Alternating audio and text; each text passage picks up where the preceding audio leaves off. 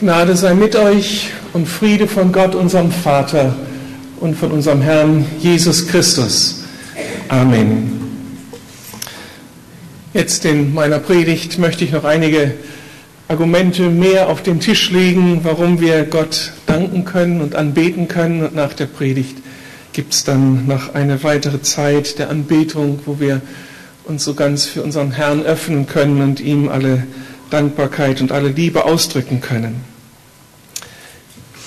Ich möchte in diesem Jahr schwerpunktmäßig über Texte des ersten Korintherbriefes sprechen und damit so ein ganz schönes, sehr bedeutsames Stückwort Gottes hier aufleuchten lassen. Die Bibel besteht aus ganz vielen verschiedenen Büchern und Schriften und eine Schrift ist eben dieser Brief, den der Paulus von Tarsus an die Korinther geschrieben hat. Er schreibt diesen Brief an die Gemeinde, die er selbst gegründet hat, eine Gemeinde, die eben durch die Großstadt Korinth sehr herausgefordert ist, eine Gemeinde, die Sorgenkind ist, weil diese Großstadt abfärbt auf die Gemeinde und zu unglaublichen Konflikten führt. Und mit seinem Brief reagiert er auf die vielfältigen Probleme, die es da in dieser Gemeinde gibt. Und dieser Brief ist hochaktuell. Wir werden uns als Kirche Jesu Christi auch 2000 Jahre später in diesen Texten wiederentdecken und können so profitieren von dem, was er hier niederschreibt. Ein Blick ins Inhaltsverzeichnis seiner Schrift lässt uns ahnen, wie groß die Herausforderungen sind, ich öffne mal das Inhaltsverzeichnis dieser Schrift. Da lesen wir etwas von Spaltungen in der Gemeinde auf den ersten drei Seiten. Von Unzucht eines Mitchristen. Ein Mann hat ein Verhältnis zur Frau seines Vaters. Es geht darum, dass Christen sich voreinander vor Gericht verklagen und irgendwelche großen Prozesse führen. Es geht um das Thema Ehe, Sexualität in der Ehe, um Verweigerung. Es geht um Götzenopferfleisch. Kann das als Sonntagsbraten benutzt werden oder sollte man besser die Finger davon lassen? Es geht um soziale Ausgrenzungen beim Abendmahl, dem Fest der Liebe. Die Reichen essen sich satt und die Armen müssen zuschauen der große charismatische Streit. Man hat Menschen, die hochbegabt sind in der Gemeinde und sich aufplustern und andere unter Druck setzen. Oder es geht um das große Thema der Auferstehung Jesu und das ist gar nicht so klar. Viele Fragen, viele Zweifel, viele theologische Debatten um dieses zentrale Thema. Mit dieser Auflistung wird ganz schnell klar, die Korinther hatten tatsächlich Probleme und da kann man sich schon Sorgen machen. Eine kleine Randnotiz. Wenn man sich das so anschaut, ist doch ein unglaublicher Negativkatalog, oder? Und sowas steht im heiligen Buch der Christen. Das Buch ist also gar nicht so heilig. Es spricht auch die ganze Unheiligkeit von Menschen an spricht die ganzen Konflikte an, die wir Menschen haben. Er spricht die Konflikte an, die es in der Kirche gibt. Hier wird nichts weggelassen, hier wird nichts beschönigt, hier kommen die Fakten auf den Tisch, auf den Tisch, obwohl alle es lesen können. Und das spricht für mich so für die Glaubwürdigkeit der Bibel. Das ist nicht das Idealbuch, das eine ideale Welt zeichnet sondern das Buch, das die Realitäten aufzeigt und von Gott her dann Antworten dokumentiert, die kraftvoll sind. Also, Gott macht uns hier ein richtiges Geschenk. Er konfrontiert uns nicht mit Idealwelten, sondern mit der realen Welt. Und wir finden uns in einer realen Welt voller Probleme vor und ahnen, dass Gott sich genau darum sorgt. Das macht mir Mut für mein Leben, meine Konflikte und für das, was wir als Gemeinde beantworten müssen. Aber tatsächlich angesichts so vieler Fragen könnte man die Frage stellen, lohnt sich wirklich diese Lektüre oder ist das doch nur ein Trauerspiel, was hier in Korinth abgeht und das muss ich mir eigentlich gar nicht antun? Oder gibt es vielleicht doch ein Happy End? Was machen manche, wenn sie mit solch einer Frage ein Buch in die Hand nehmen? Man weiß nicht so ganz genau, hat das ein Happy End oder nicht? Lohnt sich die Lektüre oder nicht? Was macht man? Genau, ich höre es schon. Man schaut auf den Schluss, geht auf die letzte Seite dieses Buches und schaut sich an, ob denn da was Vernünftiges bei herauskommt. Und so möchte ich es heute mit euch halten. Ich kenne euch ja. Wir schauen mal auf die letzten Verse, auf die letzten Absätze dieses Buches und danach entscheiden wir, ob es interessant sein könnte, sich damit weiter auseinanderzusetzen. Ich möchte Anna Maria nach vorne bitten und sie bitten, dass sie uns diese Verse liest.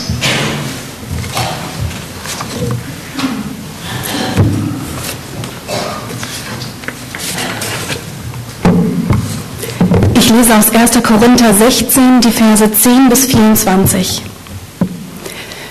Wenn Timotheus zu euch kommt, macht es ihm nicht schwer, seinen Auftrag zu erfüllen, denn er tut wie ich die Arbeit, die der Herr uns zugewiesen hat.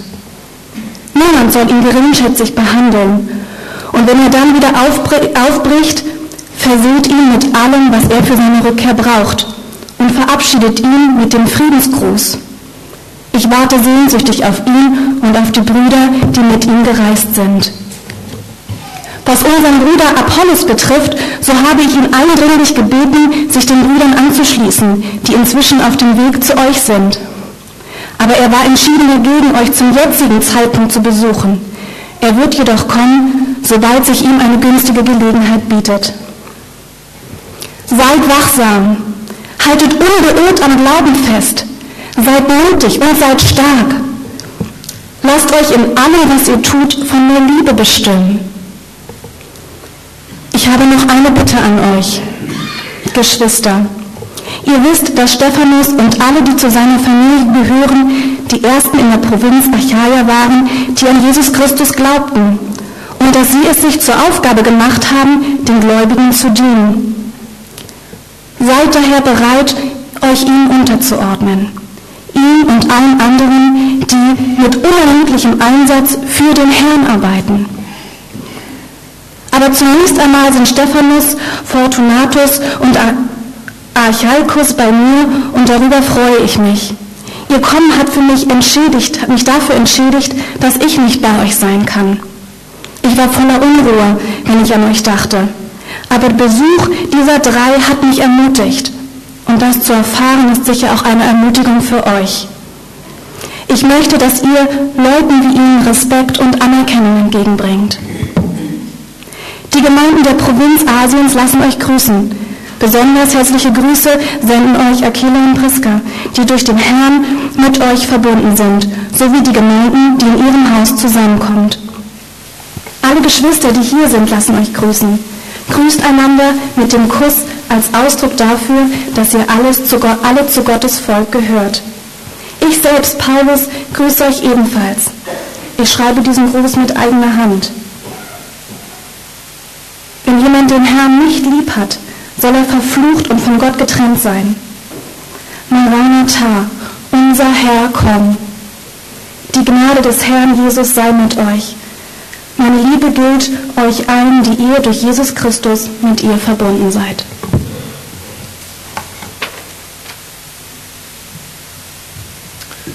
Soweit Gottes Wort. Ich möchte beten. Danke, Vater, für diesen Text, für all das, was du aufdeckst und für die Verheißungen, die du zusprichst. Dein Wort ist so real und wir profitieren so sehr von dir. Lass uns auch jetzt von diesem Stück deines Wortes für uns etwas Wichtiges hören. Leite uns dazu durch deinen Geist. Amen.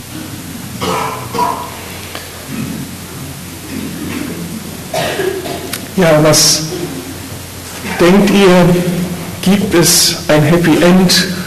Lohnt sich die Lektüre dieses ersten Korintherbriefes?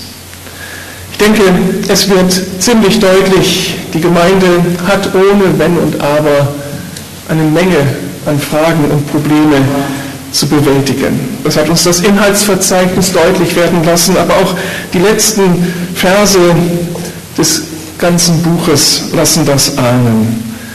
Da heißt es in Vers 10 und Vers 11 wörtlich übersetzt, wenn Timotheus zu euch kommt, achtet darauf, dass er ohne Furcht bei euch sein kann. Niemand soll ihn verachten.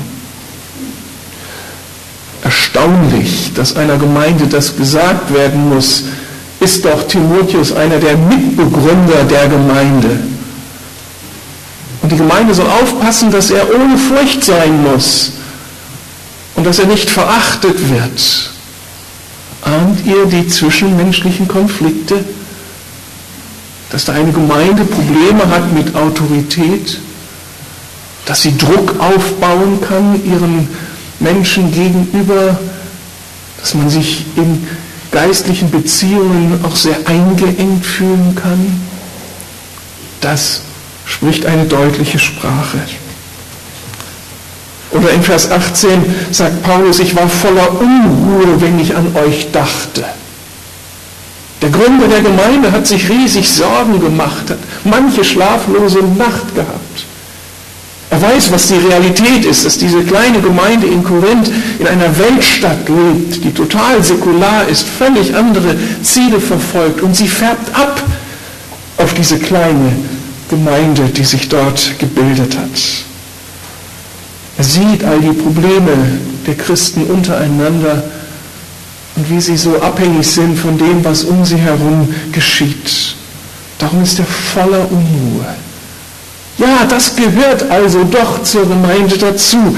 Konflikte nach innen, Probleme nach außen. Das geht seit 2000 Jahren so. Auf der einen Seite ist Gemeinde der ganz große Entwurf Gottes, ein Gebilde voller Verheißung, voller Schönheit. Wer das Geheimnis von Gemeinde versteht, der kann nur staunen.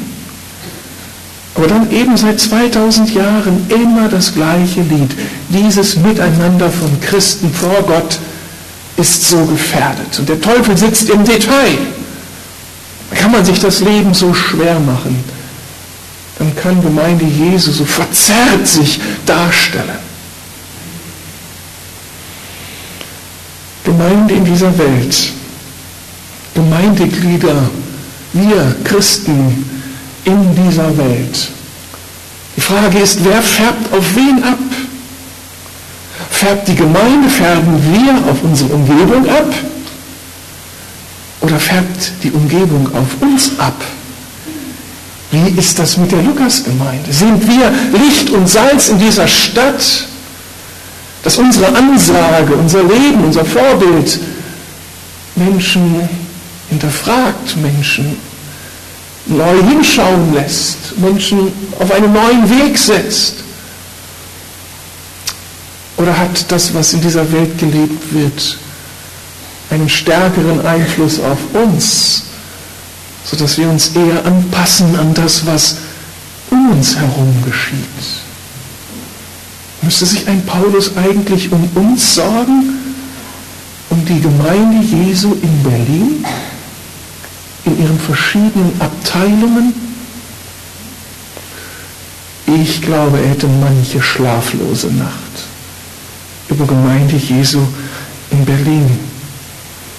Wir sind heute nicht besser als die Gemeinde in Korinth. Und all die Probleme, die hier beschrieben sind, die im Inhaltsverzeichnis aufleuchteten, könnten wir für die Gemeinde Jesu in Berlin feststellen, könnten wir ja auch unter uns finden. Wir sind nicht besser. Wir sind riesig herausgefordert, Gemeinde Jesu in dieser Stadt zu leben im 21. Jahrhundert. Wenn ich das so sage, könnte ich mir vorstellen, dass so mancher denkt, jetzt auch das noch. Ich habe doch genug an der Backe. das ist schon genug, was ich zu bewältigen habe mit mir selbst, mit meiner Familie, am Arbeitsplatz, überall Stress, Probleme und Herausforderungen. Warum kann nicht die Gemeinde, warum kann nicht der Gottesdienst am Sonntagmorgen der Platz sein, wo ich endlich einmal ankomme, loslasse, feiere und mich ganz entspannen kann? Warum muss ich damit rechnen, dass Gemeinde, das Miteinander von Christen ja auch jetzt noch Aufgaben auf den Tisch legt, mich auch noch herausfordert? Die Antwort ist klar, weil jeder von uns sich selbst mitbringt an diesen Ort. Mit all seinen inneren Konflikten, mit all dem Unaufgearbeiteten, mit all dem Stress, mit all den Sorgen, mit all den Abneigungen. Wir kommen ebenso, wie wir sind, hierher. Und dann prallen wir aufeinander, dann sollen wir miteinander agieren und Dinge tun und sofort knirscht es. Es geht nicht anders. Das ist die Realität von Kirche Jesu aller Zeiten. Was machen wir also? Wollen wir die Probleme verdrängen, einfach übersehen, so tun, als ob sie nicht da sind und machen wir uns was vor? Oder steigen wir innerlich aus, emigrieren so in die in eine Position, ich lebe zwar in der Gemeinde, aber schotte mich von allem total ab, mache mein eigenes Ding, öffne mich eben nicht, komme hierher und bin wieder weg. Oder steigen wir gar ganz aus und feiern wir unseren nächsten Gottesdienst im Tegler Forst. Da ist niemand, der mich attackiert. Das sind alle Probleme weit zurück und ich habe nur noch mit mir selbst zu tun. Was machen wir? Gibt es eine Alternative zu diesen genannten? Die Frage ist insofern wichtig, ganz wichtig, als die Probleme, von denen wir sprechen hier in Korinth und die Probleme, die wir zu verhandeln haben, es in sich haben. Da gibt es einen Vers, der hat mich schockiert in diesem Text. Wisst ihr welchen? Habt ihr das gehört? Ein Vers, da regt sich alles in mir auf. Warum finde ich solch einen Vers im Neuen Testament? Das ist doch unmöglich. Paulus, du rasest. Warum mutest du uns so etwas zu?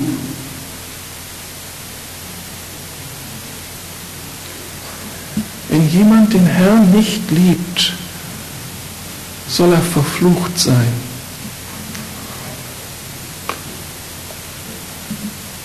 Ist das Paulus, der sich mal vergriffen hat?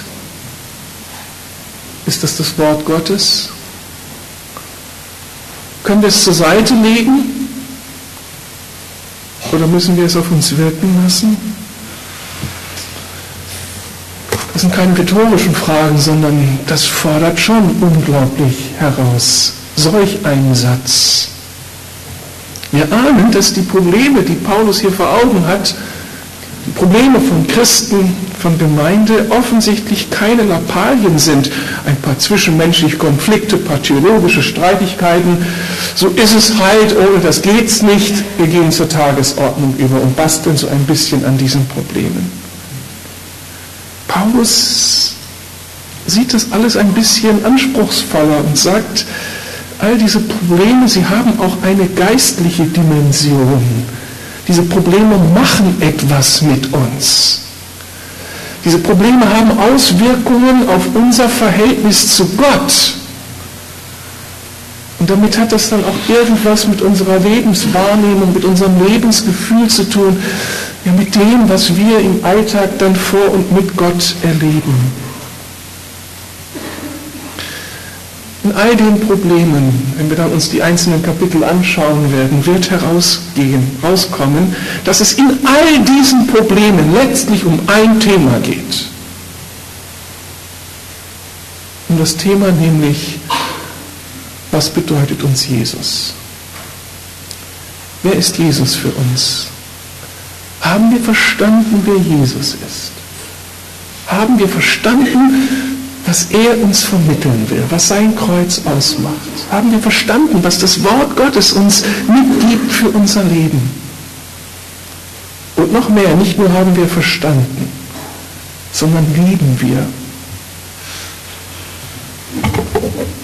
Was ist jetzt hier los? Haben wir keinen Strom hier vorne? Na gut, wenn es ausgeht, geht es aus. Es geht um Jesus. Haben wir ihn verstanden und lieben wir ihn? Haben wir solch eine, eine tiefe Beziehung zu ihm, dass wir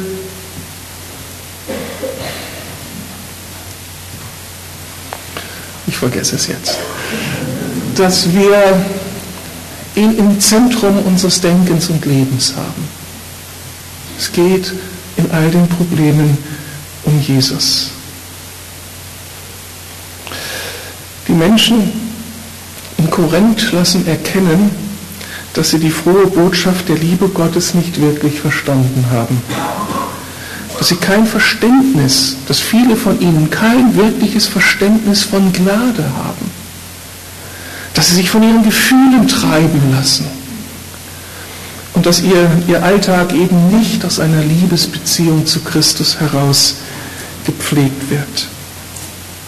Paulus sagt nun weiter, dass wenn sich ein Christ diese Distanz, diese Halbherzigkeit leistet, dass er sich damit Probleme einhandelt. Wenn wir auf der einen Seite sagen, dass wir Christus lieben wollen, dass Christus unser Herr sein soll, aber das keine Konsequenzen in unserem Alltag findet, dass wir das umsetzen, was Jesus für uns getan hat, und von, unserem, von uns möchte in unserem Alltag. Wenn wir uns dieses, diese Halbherzigkeit leisten, dass das dann Probleme nach sich zieht, geistliche Probleme. Schon im Volk Israel sagt Gott sehr klar, dass es die Wahl hat zwischen Liebe und Rebellion und damit zwischen Segen oder Fluch. Gott hatte Israel aus der Sklaverei in Ägypten erlöst und zu seinem Volk auserwählt. Er hatte ihnen die Gebote gegeben, um sie damit zu schützen, um sie damit zu segnen. Und hatte deutlich gesagt, wenn ihr euch an meine Ordnungen haltet, tut euch das gut, lebt ihr sicher, erfahrt ihr das Optimum meines Segens. Aber wenn ihr zu meinen Ordnungen auf Distanz geht, schadet ihr euch, verliert ihr meinen Schutz und verliert ihr etwas von dem Segen, den ich eigentlich für euch bereithalte. Ihr kommt unter den Fluch, unter die Distanz zu Gott und Segen wird blockiert. Und dieses Prinzip, dieses alte geistliche Prinzip gilt auch im Neuen Testament, wird auch von Paulus bestätigt. Jesus hat uns erlöst aus den Abgründen unserer Gottlosigkeit und wird damit zum Herrn unseres Lebens. Und damit werden wir zu den Erben seiner wunderbaren Verheißungen, zu den Erben seiner freisetzenden Lebensordnungen. Er gibt uns Anteil an seinem umfassenden Segen. Wenn wir dabei aber auf innere Distanz zu Gott gehen und ihn einen guten alten Herrn sein lassen, dann stellen wir uns außerhalb der Gemeinschaft der zu Christus gehörigen. Und das heißt, wir stellen uns doch außerhalb seiner Segensordnungen. Und dann verlieren wir so viel vom Segen Gottes, von seinem Schutz und von seiner Fürsorge. Dann kommen wir wie unter einen Fluch. Der Segen ist blockiert. Wir leben nicht in dem, in der Fülle dessen, was Gott eigentlich für uns hat. Damit ist unser Christsein nicht gleich in Frage gestellt, damit ist nicht unsere ewige Zukunft in Frage gestellt. Aber wir werden geprägt von Dingen, die uns eigentlich gar nicht gefallen. Wir leben nicht unter dieser ganzen Gnadenzuwendung unseres Gottes. Und das ist wichtig für uns zu hören. In all unseren ganz persönlichen, ehelichen, familiären und gemeindlichen Problemen stellt sich immer wieder die Frage nach unserer Liebesbeziehung zu Jesus. Ist er die Nummer eins? haben wir verstanden, wie sehr wir selbst seine Gnade und Liebe brauchen und dass es unsere Berufung ist, diese Gnade und Liebe auszuleben. Großes Thema im letzten Jahr in der Auseinandersetzung mit dem Epheserbrief. Wenn Paulus das hier so betont, dann will er hier nicht mit erhobenem Zeigefinger seiner Gemeinde drohen, sondern er will sie aufrufen zur Selbstprüfung. Ist Jesus noch die Nummer eins? Oder lasse ich mich mittlerweile treiben von meinen Bedürfnissen und setze mich einfach durch, lebe meine sexuellen Bedürfnisse, egal wen das betrifft oder nicht, stelle mich selbst dar, produziere mich in der Gemeinde, egal was um mich herum geschieht. Ich lebe mich. Wir könnten die Liste fortsetzen. Und dabei sagen wir, wir lieben Jesus. Das geht nicht. Das passt nicht zusammen. Und darum hat es Konsequenzen. Jesus nimmt seine Finger weg, seine segnenden Hände weg. Und wir ernten Probleme, die wir eigentlich nicht ernten müssten. Mehr wissen wir nicht. Wir können das jetzt nicht verrechnen. Wir können jetzt niemandem sagen, du bist, weil du das getan hast, hier an diesem Punkt jetzt unter einem Fluch. Das wissen wir alles nicht. Und wehe jemanden, der hier mit einem anderen so rechnet. Aber wir stehen vor Gott. Da ist die Frage, liebst du Jesus? Ist er die Nummer eins? Oder leben mit einem geteilten Herzen und sind damit richtig auch in Problemen drin? In den Konflikten der Gemeinde kommt dem Einzelnen nun eine ganz wichtige Aufgabe zu, sagt Paulus. In Versen 13 und 14 sagt er ganz wichtige Dinge, damit die Gemeinde hellwach bleibt. Seid wachsam. Kann ich euch das so sagen? Seid wachsam in dieser Zeit. Seid wachsam, dass Berlin nicht abfärbt auf euch, dass ihr nicht hineingezogen werdet in das, was die Philosophie unserer Tage ausmacht, das Lebensgefühl unserer Tage ausmacht. Gott hat uns zu einem Gegenentwurf berufen. Und dieser Gegenentwurf definiert sich durch die Werte der Bibel. Seid wachsam, was nimmt Einfluss auf unser Leben? Wo sind wir schon falschen Einflüssen gefolgt. Seid wachsam, dass eure Liebe zu Jesus lebendig bleibt und wo sie einen Schatten bekommt und wir innerlich auf Distanz gehen. Lasst uns umkehren zu ihm, damit sein Segen fließen kann. Das Zweite, was Paulus sagt, haltet unbeirrt am Glauben fest. Wörtlich steht fest im Glauben. Seid fest verankert in der Wahrheit des Wortes Gottes. Kokettiert nicht mit falschen Lehren, mit den Ideologien unserer Tage, sondern lest die Schrift, verinnerlicht die biblische Wahrheit, denn das ist der einzige Grund, auf den wir wirklich bauen können. Wir brauchen die biblischen Maßstäbe, um wachsam sein zu können, um herausfiltern zu können, was um mich herum kann ich auf mich wirken lassen. Seid mutig und seid stark, sagt Paulus. Stellt euch den Herausforderungen, geht sie mutig an. Habt Mut, die Dinge nach innen zu klären, nicht zu übertünchen, sondern führt die Gespräche, die notwendig sind und habt Mut zur Auseinandersetzung mit den Andersdenkenden draußen. Zieht Bestellung. Zieht, bezieht Stellung.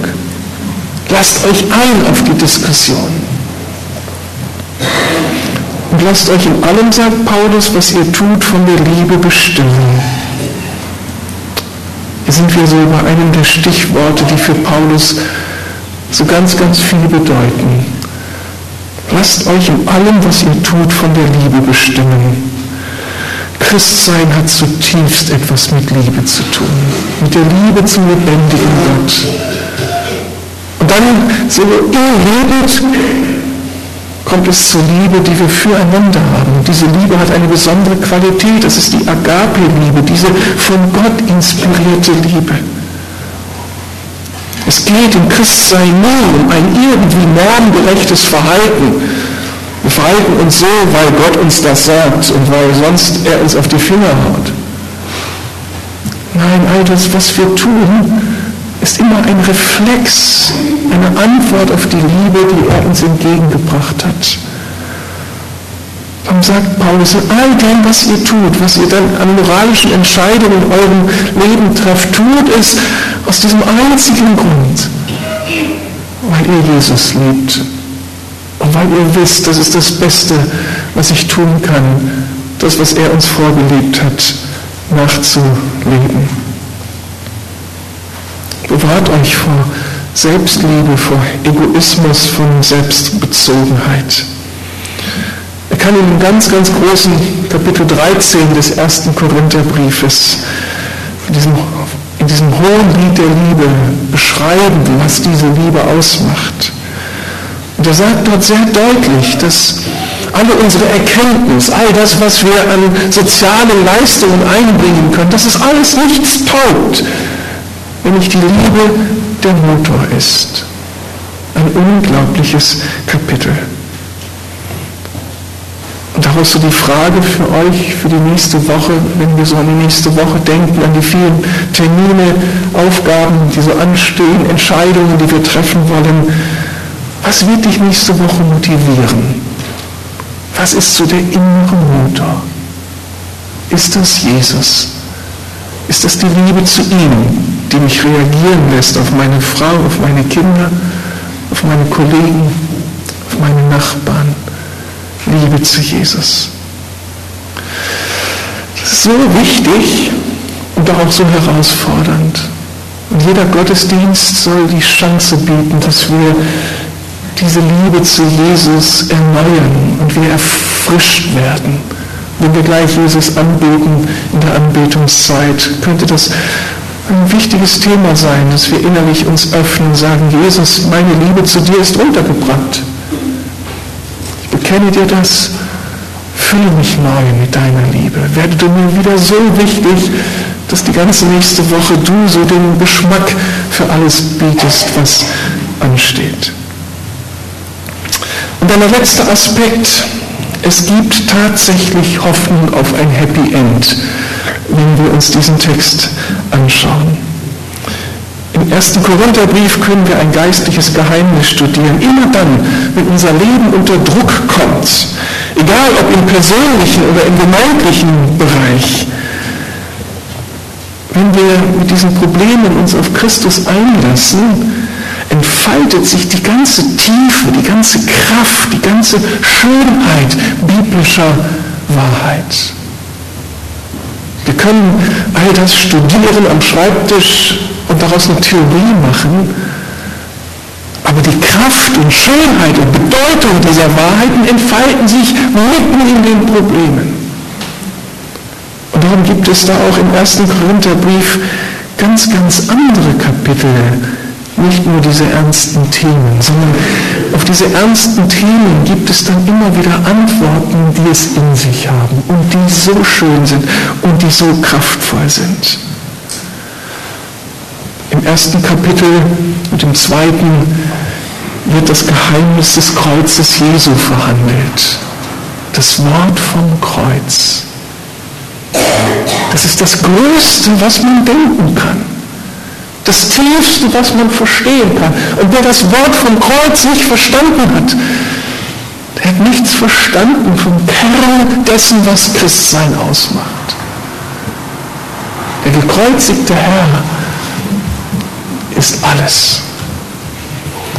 Und wenn wir ihn vor Augen haben, dann verblassen alle Probleme, die wir so haben mit unseren Mitmenschen, mit uns selbst, mit unserer Vergangenheit.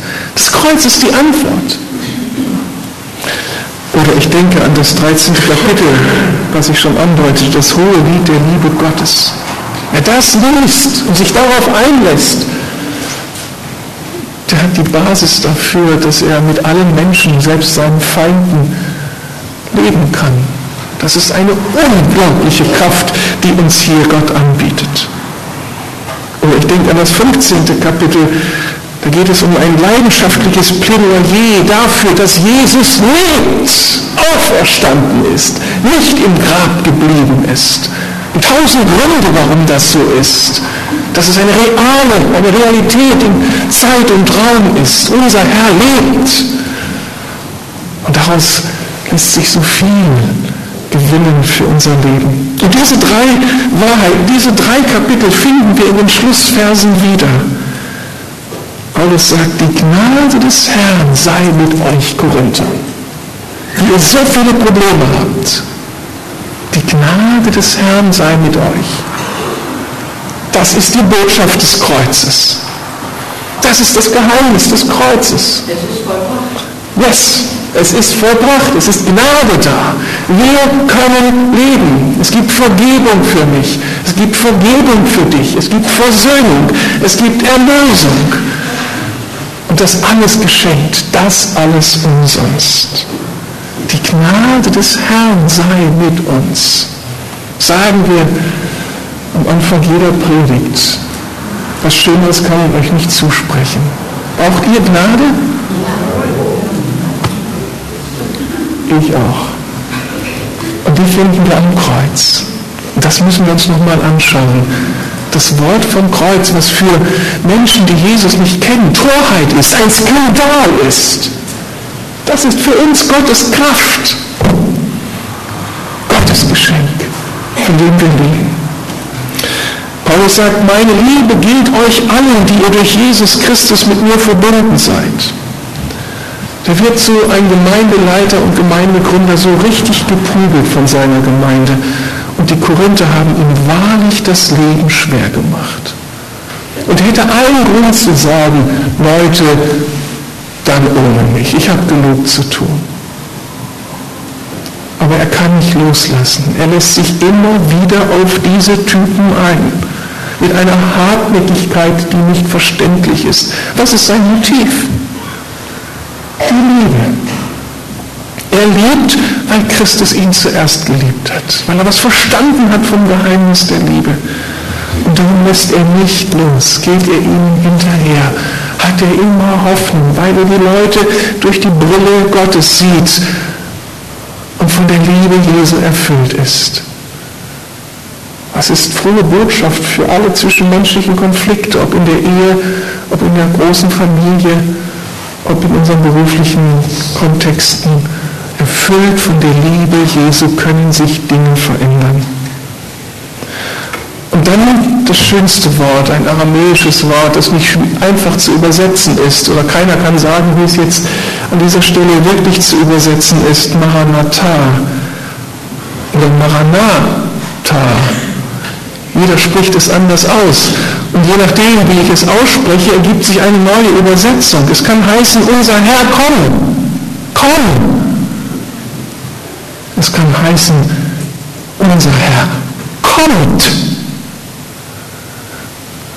Und es kann heißen, unser Herr ist da. Was ist nun richtig? Lob und Dank, alles drei ist richtig. Unser Herr ist schon da, mitten in unseren Problemen. Ist das nicht gut zu wissen? Und unser Herr, komm, ja, nimm dich unserer Probleme an, nimm dich meiner Hilflosigkeit an, meinem, meiner Lieblosigkeit, meinem Egoismus, meiner Unfähigkeit, einen anderen anzunehmen, meinen ganzen inneren Begierden und Ich-Verkrümmungen und lass die Kraft deines Kreuzes in mir wirken. Oder Jesus, danke, dass du kommen wirst, dass du deine Gemeinde vollenden wirst. Und es kommt der Tag, wo die Gemeinde ganz in ihre Berufung hineinkommt, wo die Probleme von uns abfallen werden, wo wir einander genießen werden in einer Weise, wie wir uns es jetzt gar nicht vorstellen können. Weil wir total fasziniert sein werden von Christus. Das ist die Gemeinde in der neuen Welt Gottes. Also ich denke, das geht hier alles doch auf ein Happy End zu.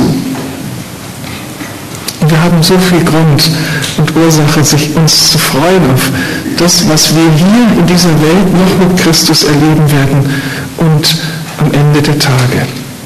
Wir brauchen also die Auseinandersetzung mit den real existierenden Problemen von Gemeinden unseres persönlichen Christseins nicht zu fürchten. Denn da ist Substanz genug, die uns hilft, die Probleme zu meistern. Christus ist da, seine Gnade ist da, seine Liebe ist da. Und er wird kommen und alles verwandeln. Amen.